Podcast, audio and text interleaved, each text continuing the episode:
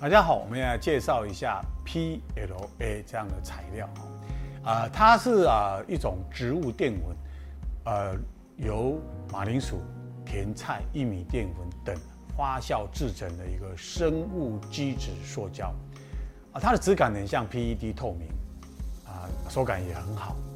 但是在二零一九年，全球百分之九十五用 PLA 来制造手提袋、一次性餐盒、餐盘、杯子等等。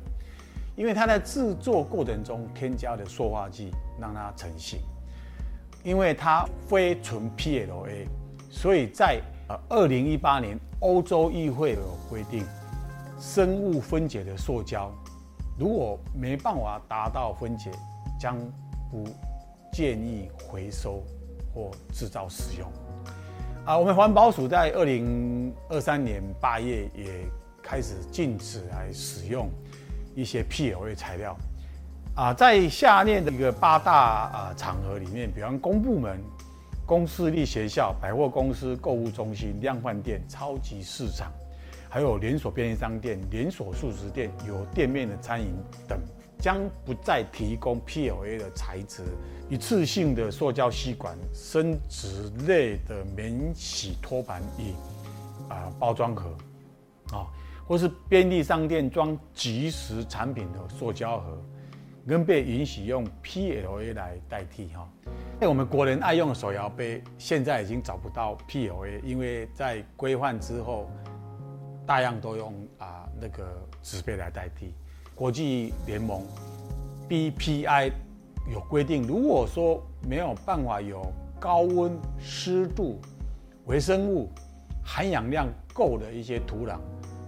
它没有办法进行 PLA 的分解，或是生物分解的专业掩埋场，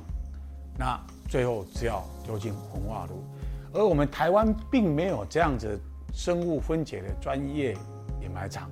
所以没办法做回收再使用，最后就丢进去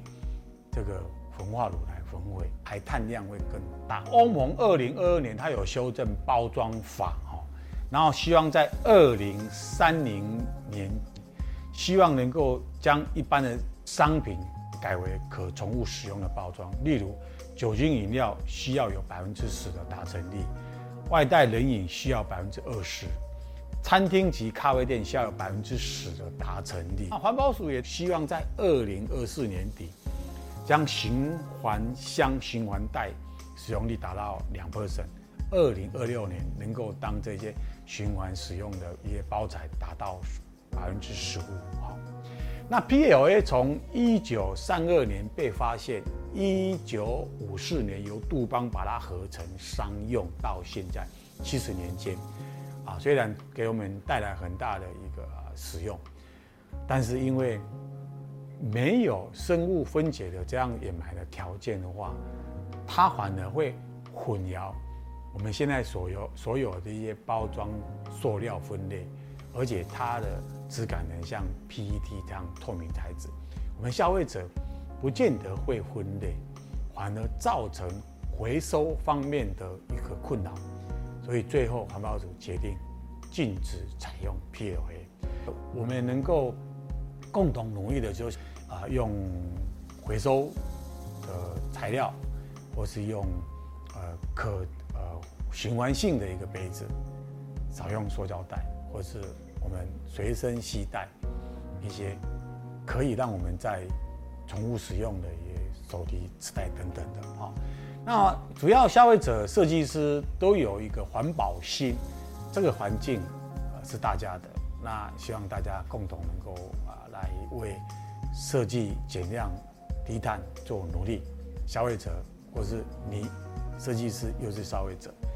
也一起做环保这样子的一个关怀。